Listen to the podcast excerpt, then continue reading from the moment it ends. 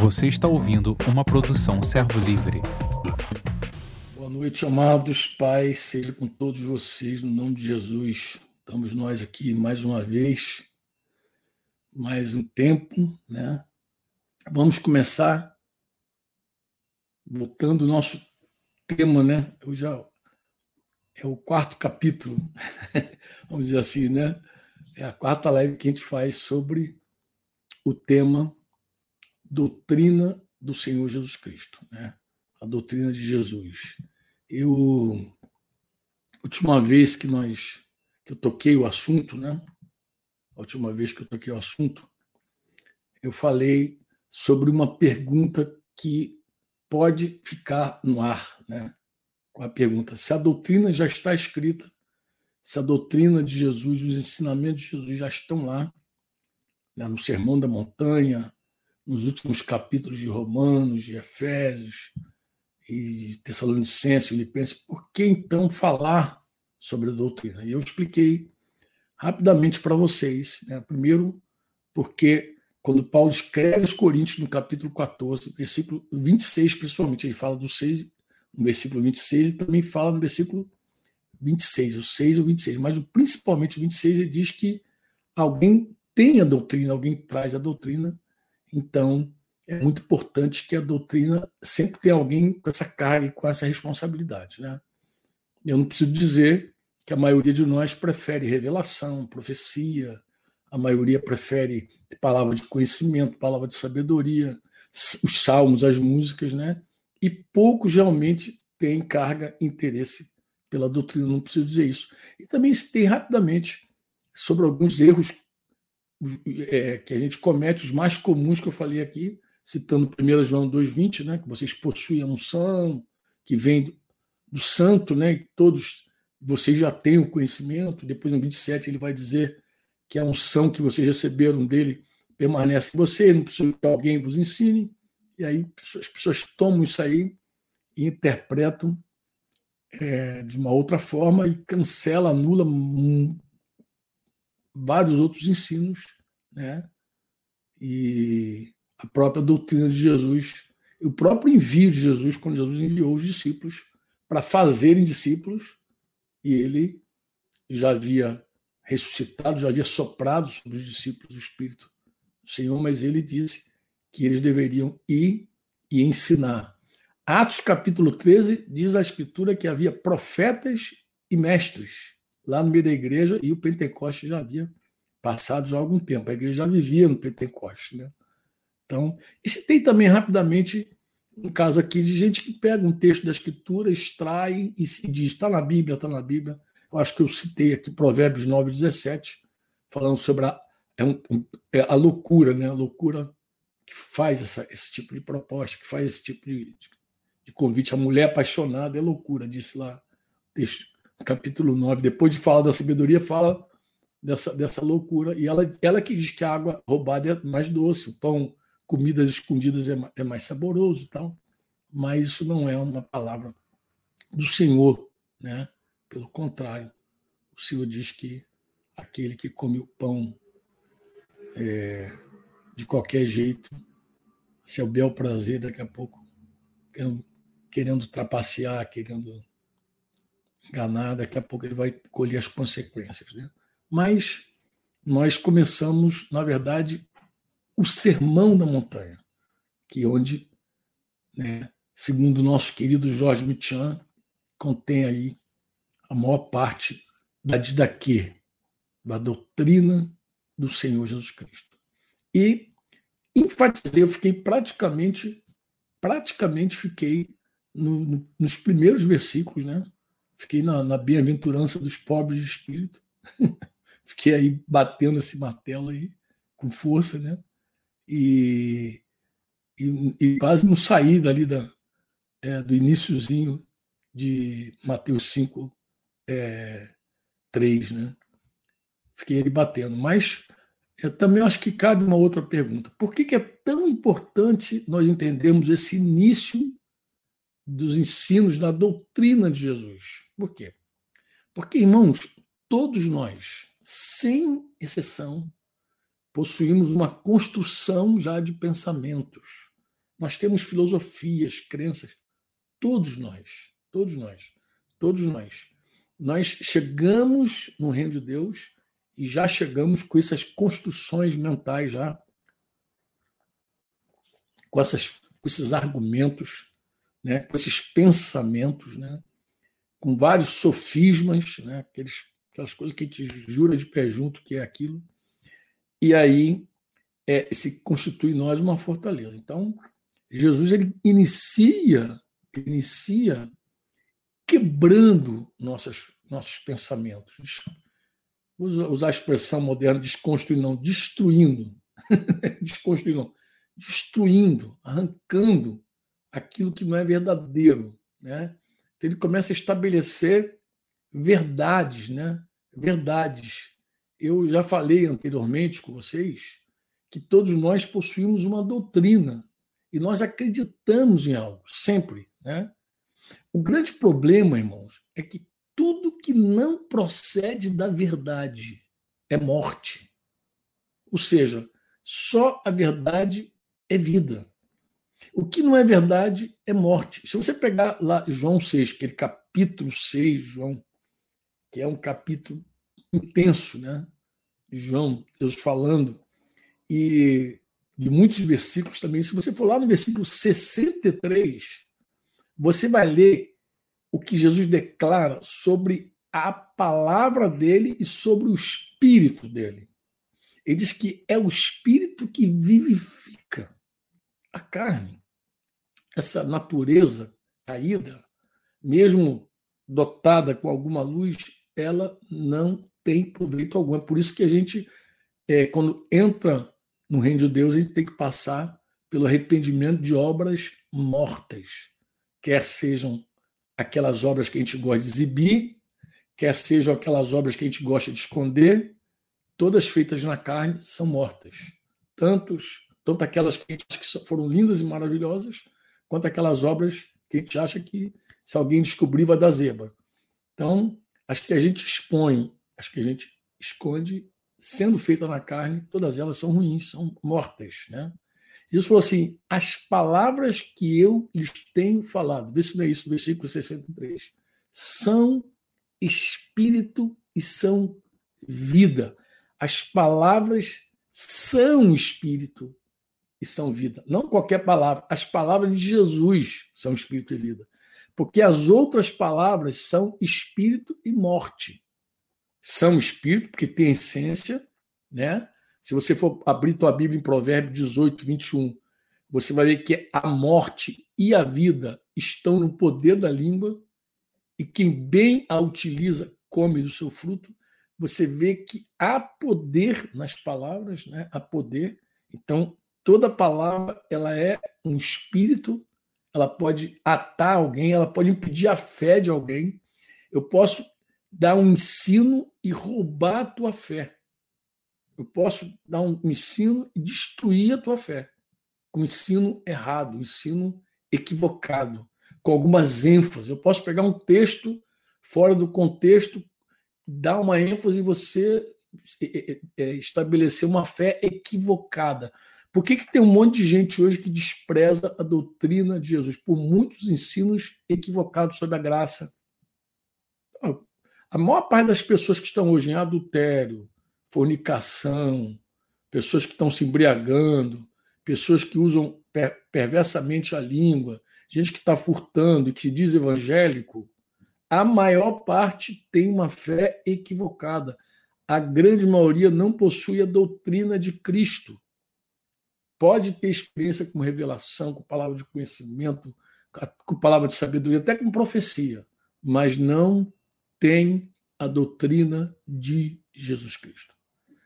Provérbios 15, 4 vai dizer que a língua serena é árvore de vida, mas a língua perversa esmaga o espírito.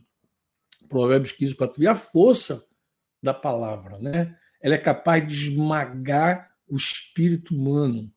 Provérbios 12, 19 vai dizer que os lábios que falam a verdade permanecem para sempre, mas a língua mentirosa desaparece no instante. Você vê que coisa interessante? o poder da verdade. E Provérbios 21, 23, quem guarda a boca e a língua guarda a sua alma de muitas tribulações, de muitas dificuldades. Está escrito, amado. E o próprio Cristo, no capítulo 12, fala, ensinando, comunicando a sua doutrina, a gente vai passar no capítulo 12, a gente está no capítulo 5 ainda, ele vai dizer para aqueles fariseus, raça de víboras, como vocês podem falar coisas boas sendo maus? Porque a boca fala do que está cheio o coração. A pessoa boa tira do tesouro bom coisas boas, mas a pessoa má do mau tesouro tira, tira coisas mais. Lucas capítulo 6, ali um pouquinho antes do, do versículo 46, que é mais conhecido, 44, 45, Lucas registrou de uma outra forma, vai dizer que cada árvore é conhecida pelos frutos que produz. Isso também está no Sermão do Monte aí. Jesus vai, vai falar sobre isso logo no finalzinho do Sermão da Montanha, no capítulo 7. Porque não se colhem figos de ervas daninhas, nem se apanham uvas dos espinheiros. A pessoa boa tira o bem do bom tesouro, do coração. E a pessoa má tira o mal, o mau tesouro dela, porque a boca fala do que está cheio o coração. Eu não vou dizer para você, quer se conhecer, quer conhecer o discípulo, não vou dizer assim, você quer se conhecer? Você quer se conhecer, se escuta. Se você quer saber o que está no teu coração, ouve você. Você vai saber o que está dentro do teu coração. O que a tua boca fala. Eu sei que, em geral, as pessoas dão desculpa. Né? Não, eu estava com raiva, falei sem pensar. Em geral, as pessoas dão essa desculpa. Mas Jesus disse que está dentro do coração. Nós falamos porque está lá dentro. Nós precisamos nos arrepender quando alguma coisa que está lá dentro denuncia que o nosso coração está ruim.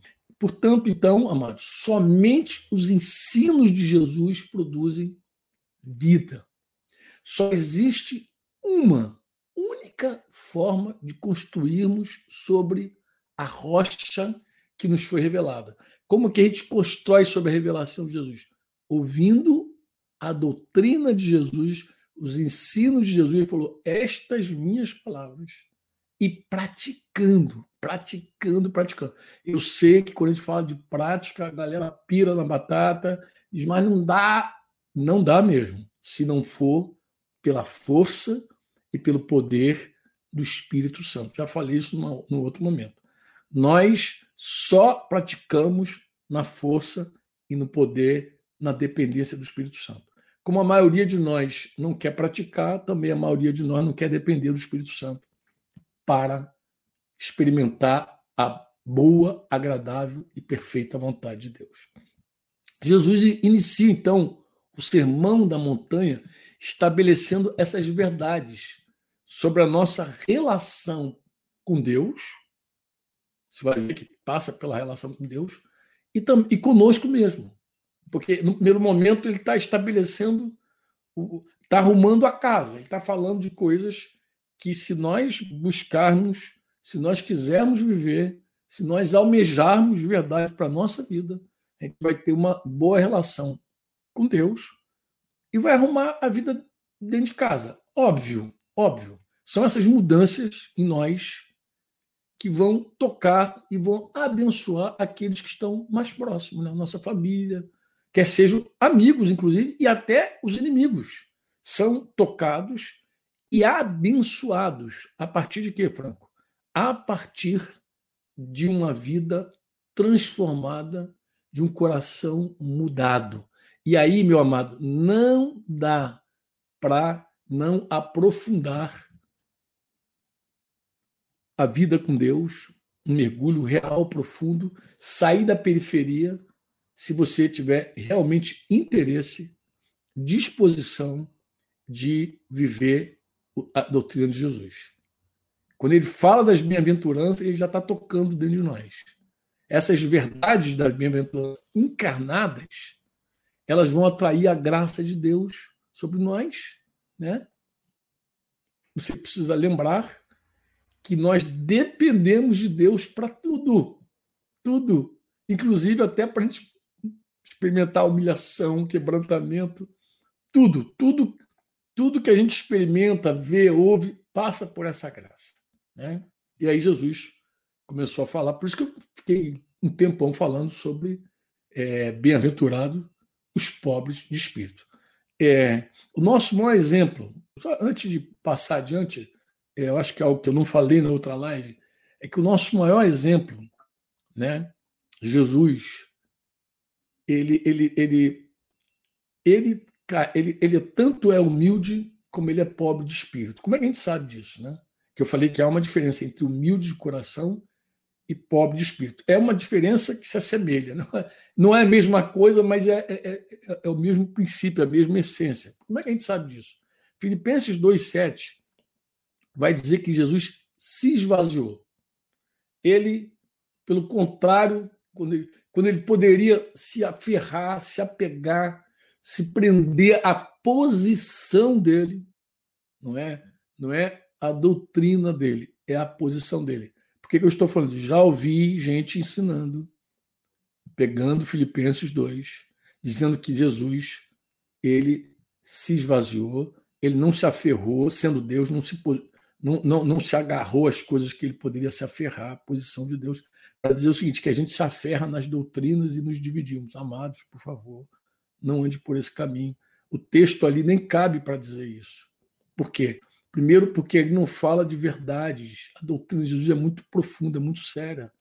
Ele é o Verbo encarnado, ele é a própria palavra. Ele não pode abrir mão dele mesmo nesse sentido. Ele não se esvaziou da verdade. Ele não se esvaziou da essência de Deus, do sal que salga. Ele não se esvaziou, amado, dessa, dessa, dessa doutrina. Ele se esvaziou da posição, da condição, da autoridade, daquela posição que ele tinha de Deus. E ele se esvaziou. Ele se esvaziou, assumindo que uma forma de servo. Ele se empobreceu, digamos assim. Ele se tornou pobre de espírito, tornando-se semelhante aos seres humanos. E foi reconhecido, segundo Paulo disse aos Filipenses, em figura humana. E aí sim, no versículo seguinte, vai dizer que ele se humilhou, tornando-se obediente até a morte, morte de cruz.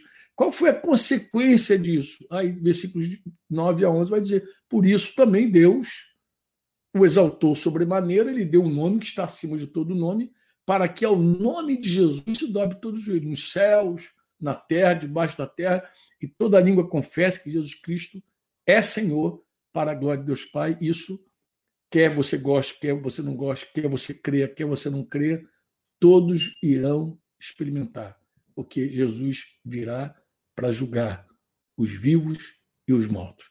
Ele vai julgar geral. Então, ele é uma boa, um bom exemplo, é o melhor exemplo, né? o único exemplo. Na verdade, se alguém é exemplo para nós é porque ele imita Jesus. Paulo falou: sede meus imitadores, como eu sou de Cristo. Se uma determinada pessoa não imita Jesus, algo está errado, não serve como inspiração para nós. Não serve como inspiração para nós. Pode ser uma pessoa cheia de jargão, intelectual, falando bonito, vendendo um monte de coisa para você. Mas se ele não imita Jesus, não deveria nos inspirar em absolutamente nada. A gente só imita quem imita a Cristo. Só é modelo inspirador quem imita a Jesus. Então Jesus ele se esvaziou se esvaziou, se humilhou. O pobre de espírito é esse vazio, é esse que se esvazia, se esvaziou. É muito impressionante a gente ver, a gente vê isso inúmeras vezes, a gente observa, muitos conflitos, aí sim, muitas tensões, até ou principalmente nos matrimônios. Acontece, ocorre quando as pessoas não se esvaziam, não se humilham elas estão cheias de si mesmas, de posições, de convicções próprias, entendeu? Não, não se esvaziam. Então, se esvaziar é o pobre de espírito, né? que ele não tem. O, ensino seguinte, Mateus 5,4, ele vai dizer: Felizes, bem-aventurados, os bem-aventurados, plural, os que choram, porque serão consolados. Oh, coisa linda. Né? Os que choram serão consolados. Mateus 5 vai dizer isso, versículo 4. Talvez Isaías 61 venha à tua mente, né? Diz o Senhor diz que ele é, foi enviado a curar os quebrantados de coração. Na verdade, foi ungido né, para pegar as boas novas aos pobres. Foi enviado para curar os quebrantados de coração, procurar, procurar libertação aos cativos, por liberdade aos amados e apregoar o ano aceitável do Senhor, dia da vingança do nosso Deus. E diz que é a consolar todos os que choram. Talvez alguém, alguém pegue aí e diga: esse é o texto que Jesus está se referindo a consolar todos os que choram. Todos que choram. Consolar todos que choram. Eu também penso, imagino, quase tenho certeza do que eu vou te falar. Falar quase tenho certeza, fui ousado agora. Né? Mas eu vou falar aqui uma coisa que eu, que eu julgo que alguém já pensou ou verbalizou. Que vou falar para você que está aqui no YouTube, no, no Facebook, você que está no Instagram, você que está em qualquer canto, me ouvindo. Escuta o que eu vou te falar. É, parece um paradoxo que eu vou falar, mas eu tenho certeza de que alguém, em algum lugar, já pensou e até verbalizou assim: eu choro e Deus não está nem aí para as minhas lágrimas. Eu choro que Deus não está nem aí para as minhas lágrimas. Então, como que alguém pode dizer felizes os que choram, se eu choro e Deus nem aí? Bem, eu já parei também diante desse, desse texto, não agora, vários anos, avaliando ele, meu Deus, que coisa impressionante. Por que, que eu vejo tanta gente que chora e interessante, eu vejo gente que chora e não parece que está encaixado nesse versículo aí, nesse ensino de Jesus. Não vejo nem essa pessoa feliz. Não vejo ela feliz. Né? Porque a, a promessa de Jesus, é, veja bem o que ele está dizendo, ele falou que serão consolados. Serão consolados. Mas por que, que tem tanta gente que parece que está chorando sem consolo? Não tem consolo. Aí eu preciso te informar uma coisa. A doutrina de Jesus, que com certeza é a única verdade, se você mergulhar na doutrina de Jesus e entender a doutrina de Jesus, você vai descobrir que esse choro não é qualquer choro. Como assim, Franco? Não é choro de raiva, não é choro de ira, não é choro de autopiedade, não é choro de autocompaixão. Né? Porque eu acredito que para esse tipo de choro não tem consolo, meu amigo. Não tem como. Está com raiva, está chorando. Como se consola alguém que está com raiva? Hein? Alguém sabe como é que faz isso? Está com raiva, está irado, chorando de raiva, de ira. Esse choro, com certeza, é o choro de alguém que chora com os que choram. Estas lágrimas com certeza brotam, mesmo quando se sabe que o pranto vai se tornar alegria. Chorar aqui tem que lembrar o quê? O próprio Jesus, o nosso amado, diante de suas amigas que estavam tristes pela perda de um irmão chamado Lázaro. Uma tristeza que você sabe, você que lê a Bíblia, se iniciou quando a esperança se foi, quando elas deram conta que o mestre não chegaria a tempo, não chegou a tempo. É, é, é, é aquela dor que já perdurava já por quatro dias, o corpo já estava cheirando mal. É o choro de alguém que pensa mais nos outros que em si mesmo. Como é que a gente sabe disso? Porque Jesus sabia o que estava fazendo. Ele sabia que Lázaro iria se levantar, ele foi lá para despertar Lázaro, para chamar Lázaro. Mas ainda assim, quando ele viu as meninas lá, ele chorou. É, é, o choro de quem é capaz de se entristecer, mesmo quando contempla que a alegria vai chegar. É a lágrima daquele que não possui um coração egoísta e amargo, irmão. Eu lembro de uma reunião de pastores, presbitério, lá no Rio de Janeiro. Né?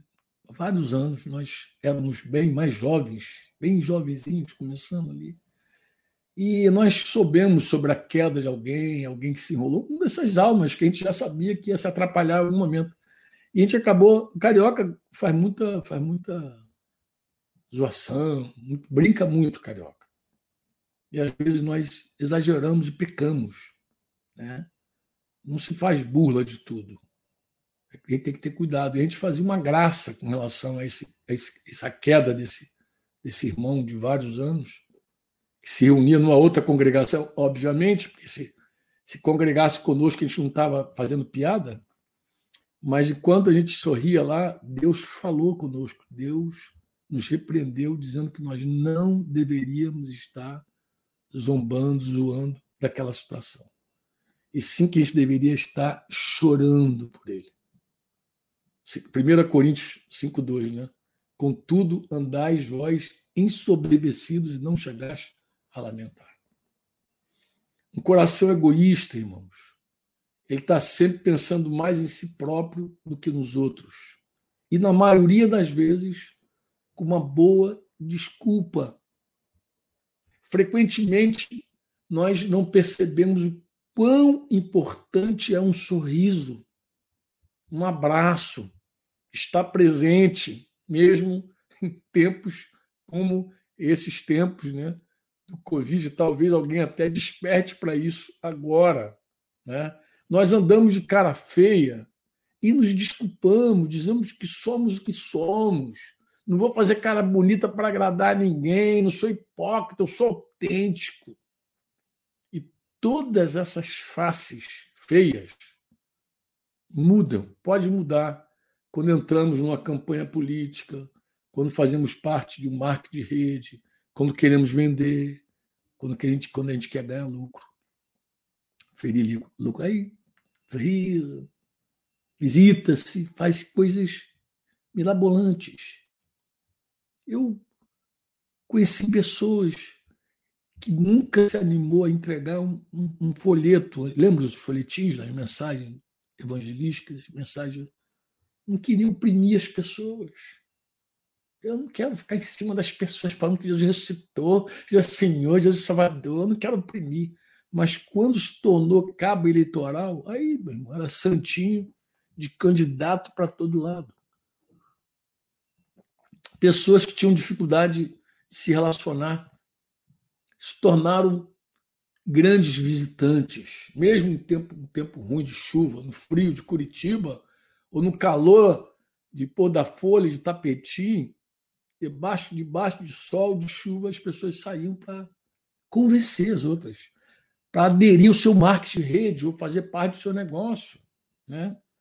E dizer, não, mas eu estou ali para dar uma oportunidade de você melhorar a sua vida. Se essa pessoa vai numa reunião daquelas emocionais, daquelas reuniões de financeiras, ela chora. chora. Mas não sente nada quando um pecador se arrepende. Claro que não é bom viver de aparência, irmão. Claro que não é bom viver de aparência. Viver como, infelizmente, muitos vivem hoje, inclusive cristãos.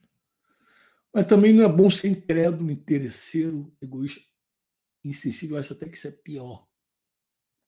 Os que não querem viver de uma aparência falsa, uma falsa aparência, por favor, me escuta. Você não quer viver de uma aparência falsa. Por favor, você também não deve se conformar com uma cara feia. Por favor, não se conforma com o teu mau humor. Não se conforma com isso. Não quer viver de falsa aparência, mas também não se conforma de má, com a tua má aparência. A gente precisa revelar Jesus ao mundo. Né? E Jesus é alegre. Né? O reino de Deus é paz, é justiça, é alegria no Espírito Santo. A gente serve a Deus com alegria. Essa é a forma de dizer para todo mundo que o nosso rei é bom. O nosso rei é bom porque gente serve com uma alegria. A gente, tá, a gente sempre tem um sorriso. Não é fake nosso sorriso, é verdadeiro. Eu vou dizer o que é pior do que ser hipócrita. Que ser hipócrita é ruim. Né? Ou ou ser egoísta. É você ser incrédulo e insensível às necessidades dos outros. E eu sei o que eu estou falando agora, eu sei. Muita gente acha que eu estou combatendo a política, combatendo os marketing de rede. Não, estou falando isso para denunciar um coração equivocado. Eu estou falando essas coisas, quem já me conhece há muitos anos sabe que eu já confronto essas coisas na minha própria vida. Eu falo para quem deseja ouvir aquilo que o Espírito Santo tem para dizer e, ver, e viver de verdade. Eu falo com o único intuito de atender aquele que quer questionar o seu próprio coração. Porque é bom a gente questionar o próprio coração. Porque todos nós sabemos quem, de fato, pode mudar a vida de uma pessoa. E ninguém, nenhuma jogada política, nenhuma condição, né? não há político capaz, não há dinheiro capaz, por mais fácil que seja ganhá-lo. Eu sei, você sabe, todos nós sabemos que só Jesus aquele que venceu a morte e ressuscitou, é capaz de transformar de fato uma vida, de encher um coração de fato.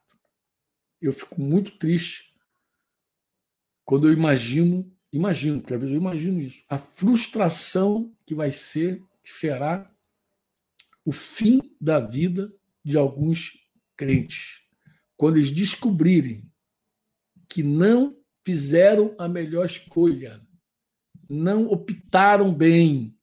Eles escolheram seguir seus próprios corações. Né? Eles ficaram, como as Escrituras conheceram até os feitos de Deus, mas não descobriram os caminhos de Deus. Eles ficaram fascinados com muitas coisas. São crentes sinceros até, acredito, mas que infelizmente foram traídos pelos próprios corações por isso que eu grito, por isso que eu falo. Para que você não seja enganado por si mesmo. Porque tem gente que é enganado por outro, enganado por líder, enganado por pastor, enganado, mas tem aquele que se auto-engana. Entendeu? É aquilo que eu digo: entrega lá os santinhos na época das eleições, faz marketing, né, faz, enche a internet de coisa, como se estivesse evangelizando alguém. E, e, e, e, a obra dessas pessoas, o serviço dessas pessoas, muitas vezes acontecem no mundo mesmo envolve um monte de gente incrédula. Né? Lá, quando muitos estão planejando seus negócios. Eles sabem tudo. Só não conhecem o coração do pai. E, óbvio, quando você não conhece o coração do pai, do pai, você também não conhece seu próprio coração. E ao final dessa jornada, é possível até que você ganhe o mundo, mas corre o sério risco de perder a sua alma. Deixa eu dizer algo para finalizar esse momento. Quando um testemunho de vitória financeira emociona mais que o arrependimento de um pecador, uma coisa é certa: nós estamos em apuros. Se nós não somos capazes de atentar para aqueles que choram ao nosso redor, certamente não choraremos de compaixão, amor. Só faremos esses por nós mesmos, a gente só vai chorar por nós mesmos. Estaremos preocupados mais com o nosso mal-estar do que com as chagas abertas das pessoas. Eu sei que é difícil até imaginar um egoísta na cruz, mas se você fizer um esforcinho aí, faz um esforço de mente. Imagina um cara na cruz egoísta, dizendo assim: o que, que eu estou fazendo aqui? Vocês não merecem meu esforço, estou morrendo e vocês não valorizam o meu sofrimento. Sabe uma coisa? Vocês merecem é o inferno. Talvez até orasse, pai, desce fogo neles. Um coração egoísta, ele não chora pelos outros, porque não sente compaixão ele não percebe a dor dos que sofrem. Ele anda em função de quê? Em função de si mesmo. Ele ora e busca a Deus para seus próprios deleites. E quando ele sofre, amado, por não se sentir amado, não estou sendo amado, ele se divorcia, mesmo que as vítimas sejam crianças inocentes. Eu sei que muita gente relaciona egoísmo somente com coisas materiais, mas o egoísta ele faz outros sofrerem e não está atento a isso. Ele, a, a vidinha dele é, é muito especial, é mais especial e não pode ser sacrificada de qualquer maneira por qualquer pessoa. Eu, uma, uma vez eu ouvi um irmão, vários que estava sofrendo uma, uma disciplina, passando por uma disciplina, ele havia adulterado, expôs a família ao vexame, expôs a mulher aquelas enfermidades sexuais. Ele falou assim que estava perplexo quando ele percebeu quão egoísta havia sido. Ele falou, cara, eu só pensei em mim, Franco. Ele disse, eu arrisquei tudo, tudo por prazeres transitórios do pecado, inclusive a família. Né? É engraçado, a gente sonha em construir família. A gente sonha em construir família. É um sonho tão legal, cara, tão lindo. Mas daqui a pouco a gente troca, a gente arrisca essa família por um prazer que acaba tão rápido como é o prazer do pecado. A Bíblia diz que ele é transitório. O coração egoísta, no fundo, ele é soberbo. E Satanás, antes de ser o que ele é hoje, ladrão, assassino, mentiroso, destruidor, egoísta, acusador, traidor, sei lá quanta coisa, invejoso, ele só foi soberbo. Ele só foi soberbo. Tu, tu tem que voltar lá em Provérbios 16, 18. A soberba precede a ruína, e a altivez de espírito a queda tu vai ver que antes da queda, antes da ruína, tem uma soberba, tem uma altivez de espírito.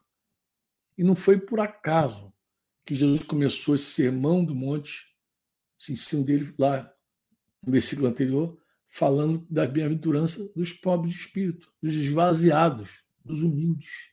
Essa é a primeira condição, humildade. É a primeira condição da lista.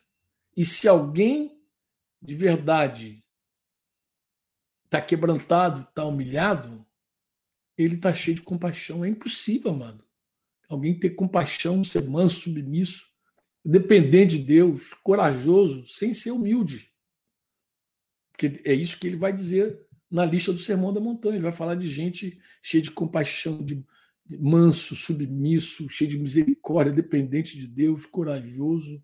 Ele tem que ser primeiro esvaziado, né? Da mesma forma, é impossível ser incompassivo, não perdoa as pessoas, ser independente de Deus, ser rebelde, ser egoísta, ser antes de tudo ser um soberbo, um orgulhoso. Olha, é, é, é duro você conversar com algumas pessoas que estão cegas pelo orgulho, às vezes sacrificando outras pessoas porque, em geral, o egoísta ele maltrata muito as pessoas. O egoísta não é aquele que não reparte contigo o doce, o bombom. É mais do que isso. Né? Jesus é humilde porque, sendo Deus, se esvaziou, se fez homem. Adão foi soberbo. Soberbo porque, sendo homem, o que, que ele fez? Ele se inchou e quis ser como Deus. Adão, Eva Adão e Eva, né, eles, eles é, como aquele filme, pessoal que gosta da saga do, do Star Wars, aí, da Guerra nas Estrelas, é, quando aquele Lorde, da, aquele Senhor das Trevas lá, convida o Anakin para seguir o lado negro da força, ele falou que você já conhece o lado, o lado lado bom da força, vem conhecer o lado negro. vem conhecer o lado negro. É, a cantada é muito semelhante da serpente. Ele diz: você precisa conhecer o bem e o mal. O bem e o mal. E aí a pessoa se incha. Mas por que conhecer o bem e o mal? Ah, por que conhecer o bem e o mal? Porque se você já é poderoso conhecendo o bem, imagina conhecendo o mal. Você vai conhecer os dois lados. Essa é cantada lá do, do, do, do, do City lá, ele, ele canta o cara para dizer: você tem condição de ser mais poderoso, porque tu só conhece um lado da força, tu tem que conhecer o outro lado.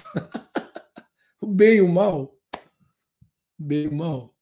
Então é, é um inchaço, né? Mas, na maioria das vezes, esses corações estão carregados de, de complexo, de rejeição, complexo de inferioridade, inveja, ciúme, tristeza, melancolia, amargura, timidez e até tendem ao suicídio. São corações, irmãos, que não entenderam o chamado do Senhor. Como assim? Não, não ouviram o chamado do Senhor. Não ouviu Jesus dizer: se alguém quer vir após mim, negue-se a si mesmo. Aquele que ama a sua vida vai perder a sua vida. Aquele que despreza, aborrece sua vida por amor de mim, vai encontrar a vida. Quem não, não aborrecer, quem não considerar menos importante pai, mãe, esposa e ainda a sua própria vida não é digno de mim, Todo aquele que não renuncia a tudo quanto possui não pode ser meu discípulo. Parece que a pessoa não ouviu o chamado de Jesus. E, e, quando nós pensamos nessas enfermidades que são tratadas, inclusive no meio da igreja, nós chegamos à conclusão, irmãos, que a maioria dessas enfermidades tem suas raízes no amor demasiado por si mesmo. São pessoas que se amam demais não entenderam ainda o chamado do Senhor Jesus Cristo. Algumas dessas pessoas não suportam ser rejeitadas, né? fazem de tudo para serem aceitas, buscam agradar gregos e romanos, gregos e troianos, né? mas os romanos agrega, quer agradar todo mundo, chegam a chamar atenção para serem notadas. Às vezes, irmãos, e já vi isso algumas vezes, se Modesto estiver aí ainda online, ele vai lembrar em algum momento da vida, porque também já experimentou isso.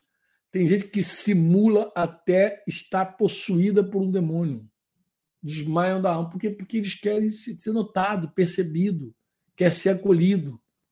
Eles sofrem de rejeição. Essa é a doença. E choram por isso. Outros só aceitam participar de alguma coisa quando dominam o que estão fazendo. Se não domina, não faz. Não entra numa brincadeira se não é o top da brincadeira. Não concebe a possibilidade de perder um jogo, de ser vaiado, ridicularizado. Se não faz bem, ele não se propõe a fazer. Isso chama inferioridade. Tem aquela, aquela galera que deseja ardentemente alguém ou alguma coisa que não lhe pertence. Isso qual é o nome disso, Franco? Inveja. Isso é inveja. Quando a gente não se alegra com os que se alegram, isso é inveja. Alguém conquistou algo, você não se alegrou. Você pode até jogar a culpa em Deus. Poxa, se eu deu para fulano, não deu para mim. Fulano casou, continuo solteiro. Fulano arrumou emprego, continuo desempregado. Isso é inveja, amado. Isso é inveja. Por isso que a palavra de quem tem que se alegrar com os que se alegram, chorar com os que choram. E tem aquele também que quer algo só para si. É meu, é meu. Qual o nome disso? Ciúme. E quando é assim, as pessoas choram, mas choram por si mesmas. Quando a gente chora por essas razões, esse é, esse é o motivo, amado. Chorando por si.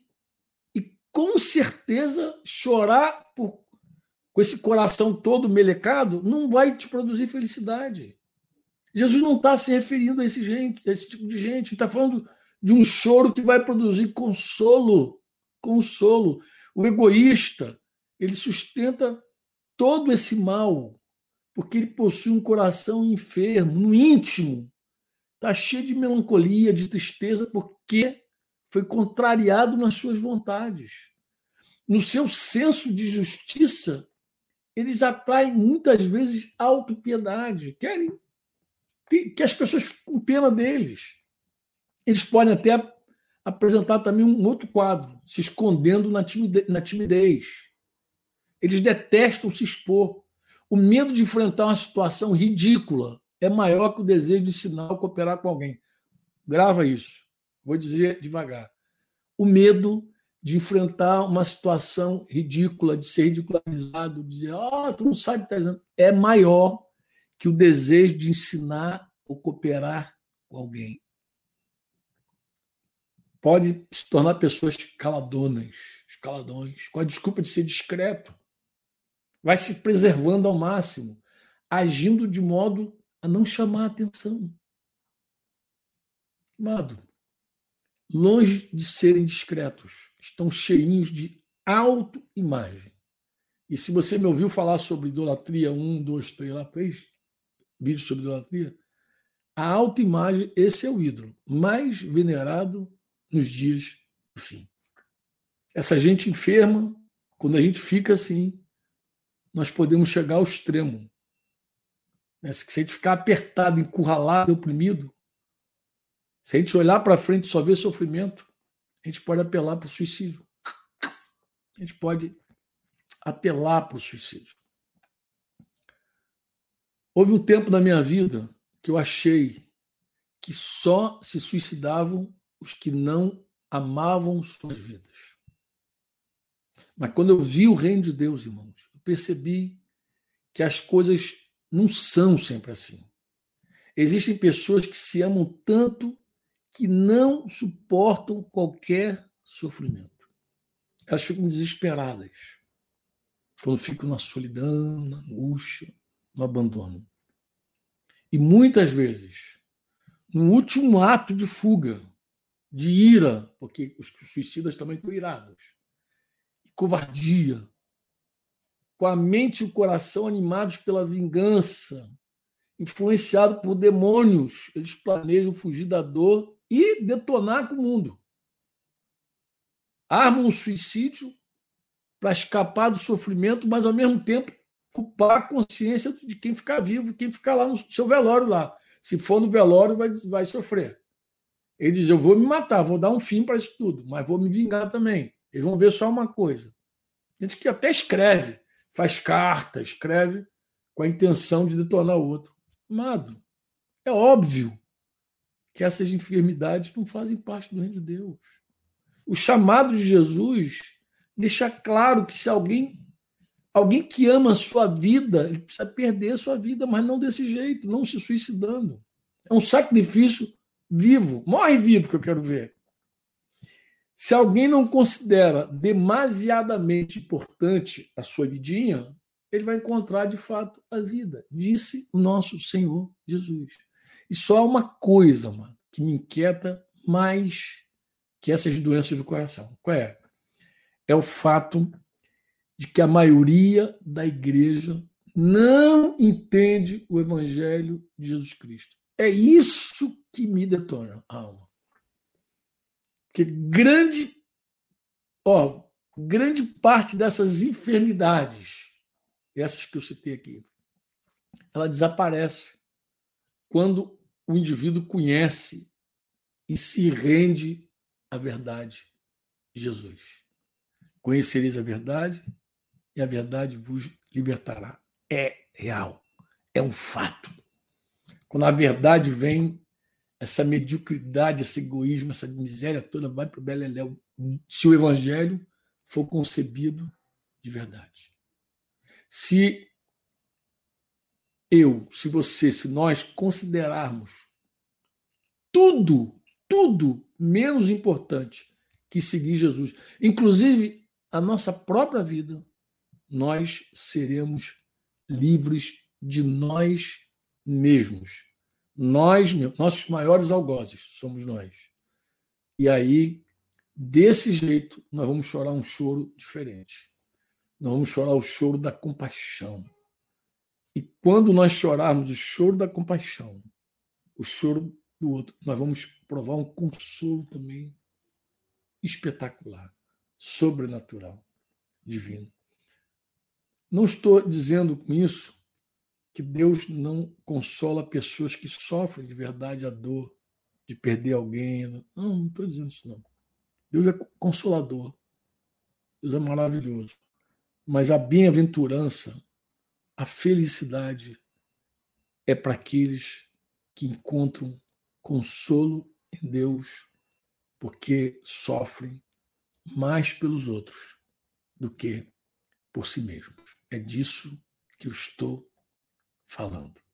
Tá bom? Não sei se eu termino aqui, se eu vou para Bem-aventurados mansos, versículo 5, 5 capítulo 5, versículo 5. Os mansos, porque eles herdarão a terra. Disse Jesus, citando o Salmo 37, 11, se não me falha a memória. Porque o Salmo 37, 11 vai dizer que os mansos herdarão a terra, terão alegria na abundância de paz. Eu não sei se eu sigo adiante, adelante, se eu dou uma pausa aqui e deixo você assim, pensando. É, Deixa eu dizer algo para você que eu julgo que é importante. Esses, esses primeiros versículos de Mateus 5, eu quero ser bem, realmente, devagar contigo, bater versículo por versículo. Quando a gente, porque essas são verdades. E essas verdades, como eu falei, elas destroem toda a mentira da nossa vida. Quando a gente compreende essas verdades, a mentirada vai embora. Mas, quando eu começar a falar já dos mandamentos, eu vou procurar ser mais. condensar mais os mandamentos, falar, é, agregar alguns mandamentos mais numa única live. Por hora, eu quero deixar você assim com essa, com essa, com essa carga no teu coração. Por quê, Franco? Para você pensar. Falei na, na live anterior sobre ser humilde de coração, e agora eu estou falando de chorar o choro que Deus espera que você chore para ser consolado realmente, para experimentar o consolo de papai. Um grande beijo no coração. Fique na paz do nosso Jesus, tá? Vocês que nos acompanharam aí, obrigado pela companhia e papai siga falando do teu coração no nome de Jesus. Grande beijo para vocês, tá? Você ouviu uma produção Servo Livre.